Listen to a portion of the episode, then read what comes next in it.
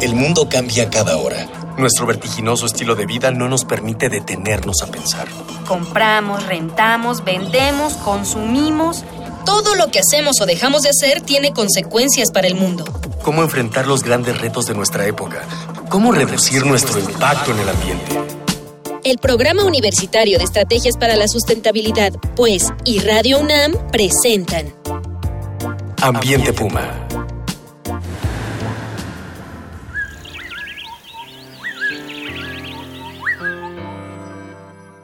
Hola, ¿qué tal? Qué gusto saludarles. Soy Ana Beristain y en ausencia de Mireya Imas, directora del Programa Universitario de Estrategias para la Sustentabilidad de la UNAM, les doy la bienvenida a nuestro horario dominical en su programa Ambiente Puma, voces, ideas y acciones sustentables. Hoy estamos con el doctor Lucas Enrique Pinto. Bienvenido, Lucas.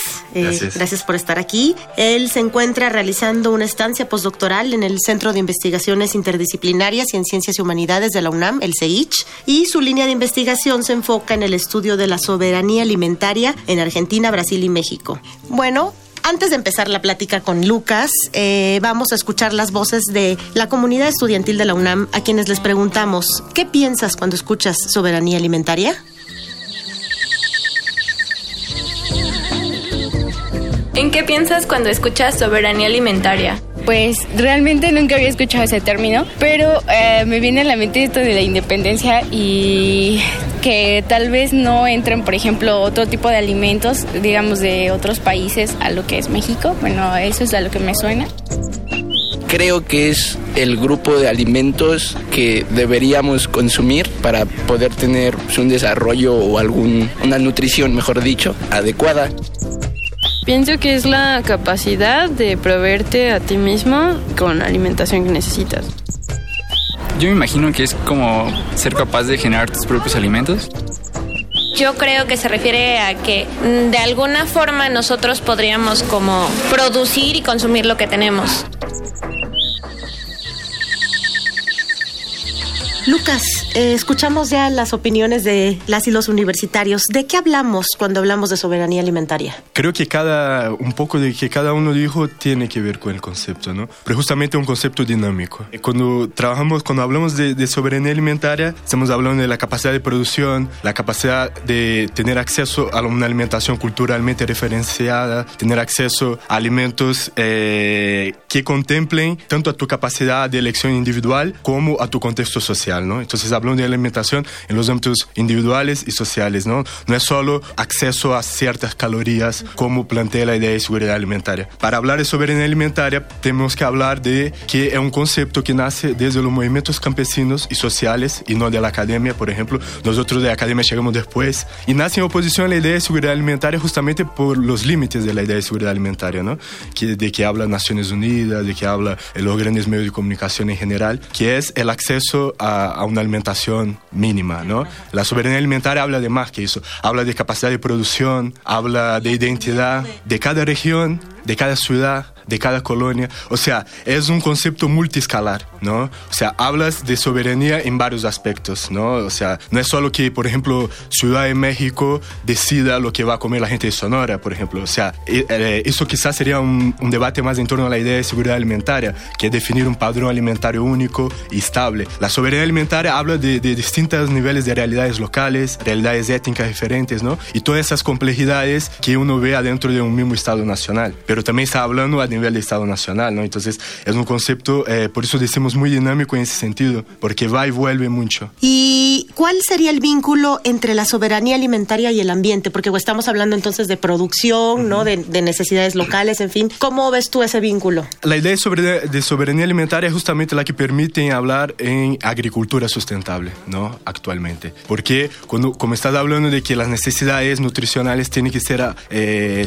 satisfechas en distintos niveles, ya no estás hablando de un sistema agroalimentario mundial y todo el despifaro energético que eso genera, ¿no? Toda un, una lógica de producción de agricultura industrial que emite cantidades de, de eh, gases de efecto invernadero, o sea, ¿no? Una agricultura que impacta directamente en el tema del calentamiento global, ¿no? Que es la, la agricultura convencional, de la cual todos que estamos, o sea, yo, tú, los que nos escuchan, en ese exacto momento estamos siendo de cierta forma victimados, ¿no? O sea, esa producción nos está metabolizando en nuestro propio cuerpo y es una agricultura totalmente basada en recursos no renovables, por un lado. ¿no? Entonces, la soberanía alimentaria al hablar de escalas locales, de producción campesina a nivel local, está hablando de agroecología también, ¿no? está hablando de eh, sistemas alimentarios más sustentables porque son soberanos a la vez. ¿no? Entonces, no, dependiente, no depende de, de, de la cotización internacional de petróleo, no depende de ninguna fertilizantes, de, de las patentes de los productos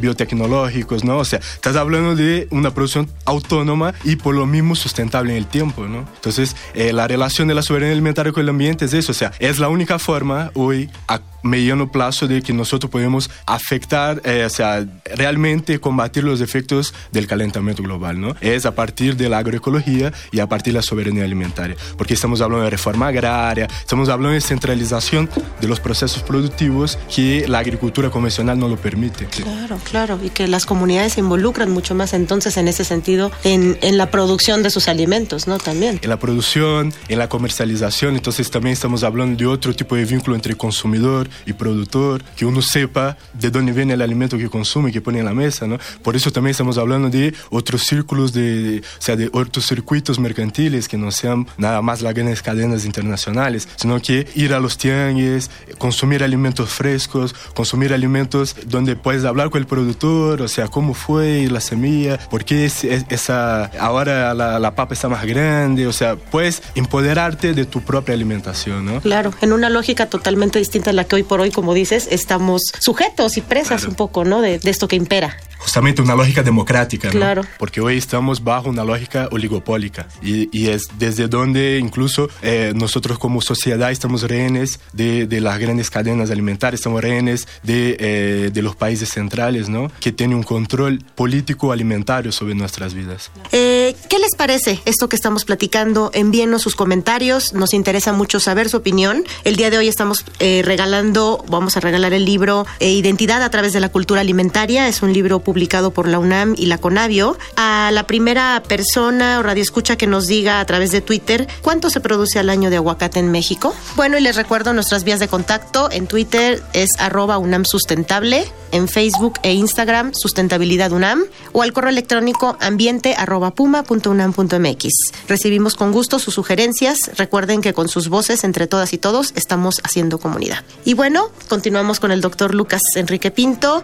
Lucas, ya nos ya, ya, ya platicamos de qué es, cómo entender la soberanía alimentaria, cómo, de acuerdo a los estudios que tienes de nuestro país, consideras que México es un país con soberanía alimentaria. ¿Por qué sí o por qué no? A mí también me suena que no, ¿verdad? Platícanos un poco por qué, por qué no, no somos un país que cumple justo con estos bueno creo que muchos lo podremos imaginar y justo por esto que estábamos platicando no que estamos en estos modelos de, producción masiva eh, con oli grandes oligopolios no imperando pero platícanos un poco más ¿qué has, qué has encontrado con los estudios que has hecho en el país muy particular porque uh, la, o sea, México, hizo una, una, reforma agraria muy importante al principio del siglo XX y eso ha demarcado todo el proceso de desarrollo del país hasta eh, mitad de la década de 1980. ¿no? Entonces, este sistema basado en una revolución campesina, en la distribución, en la formación de los ejidos, etc., generó un sistema de abasto alimentario estatal muy importante, ¿no? Y en varios aspectos único en todo el continente latinoamericano, ¿no? Desde la de compañías como Conasup, o grandes bodegas, compras públicas de alimentos, o sea, había una efectiva autosuficiencia alimentaria, ¿no? Que, que, no es soberanía alimentaria, ¿no? Pero vamos ahí. O sea, esa autosuficiencia alimentaria estuvo presente con límites y, y, cuestionamiento hasta la década de 80, ¿no? Con la apertura, con, la firma de los tratados de libre comercio, del GATT y todo eso. Claro, la apertura de, de, de, la agricultura, todo el sistema estatal es desarticulado completamente, ¿no? Generando un vacío, en, en, en la, un vacío total, políticamente ¿no? Eh, inducido en el abasto alimentario que va a hacer con que entre estas grandes cadenas, ¿no? Entonces, nosotros planteamos que ahí hubo una transición nutricional también a la vez, ¿no? Donde la dieta mexicana va a cambiar por el cambio de, de, los proveedores de alimentos y que México a partir de ahí pierde su autosuficiencia alimentaria, ¿no? Entonces, y, y a cada vez más con el avance de la década de los 90, con el avance de eh, los distintos eh, acuerdos vinculados al Telecan, cada vez más México va perdiendo esa autosuficiencia alimentaria a llegar a, a niveles hoy que, por ejemplo, 33% del maíz que consume viene de Estados Unidos. O sea, no solo viene de otro país, viene de un único país, ¿no? Entonces, o sea, eh, México está totalmente re, eh, en su principal fuente de, de- de calorías, que sería las tortillas, por ejemplo, somos ¿no? además un país centro de origen del maíz. ¿no? Exactamente, o sea, algo que, que, que tiene un impacto eh, incluso en la cuestión cultural, ¿no? Claro, cultural, en la biodiversidad también del- de, de este tipo de cultivo, en fin, eh, un montón de,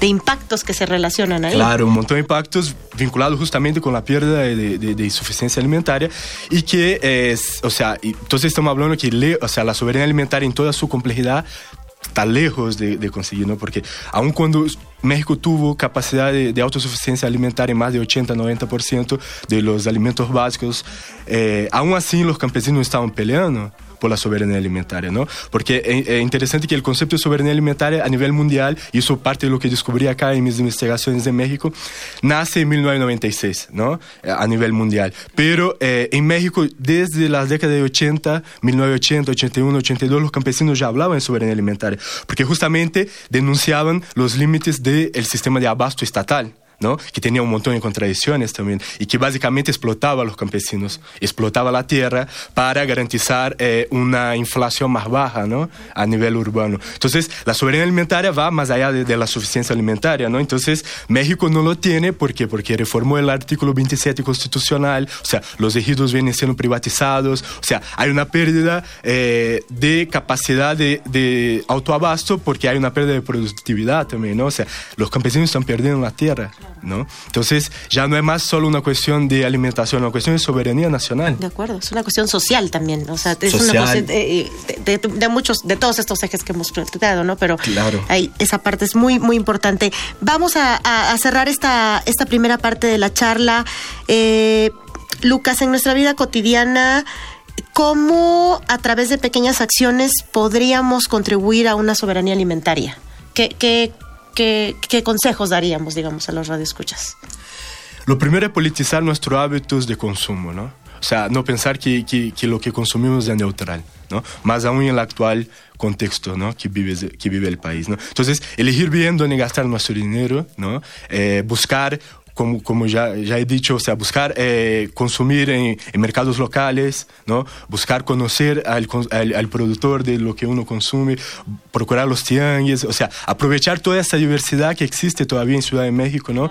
Toda esa multiplicidad de opciones, eh, aún en un mar oligopolizado por algunas empresas, uno todavía en su barrio puede ir a tiendas de barrio, puede ir a, a tianguis semanales, ¿no? Entonces, buscar, eh, por un lado, eso, ¿no? Politizar el consumo. Y por otro lado, buscar eh, producir algo, ¿no? Eh, sea desde macetas o en huertos de transpatio o, hacer huertos colectivos en las colonias, o sea, buscar empoderarse de, de tus hábitos alimentarios, ¿no? O sea, eso es algo que cualquiera eh, puede hacer, ¿no? O sea, juntándote con el vecino, hablando con los vecinos, a ver un vecino que por ahí ya tiene algo, ya tiene un huerto, decirle cómo lo hace, o sea, buscar eh, contribuir con eso, ¿no? Eh, buscar eh, espacios no comunitarios donde uno puede tener una huerta, un huerto comunitario, o sea, ¿no?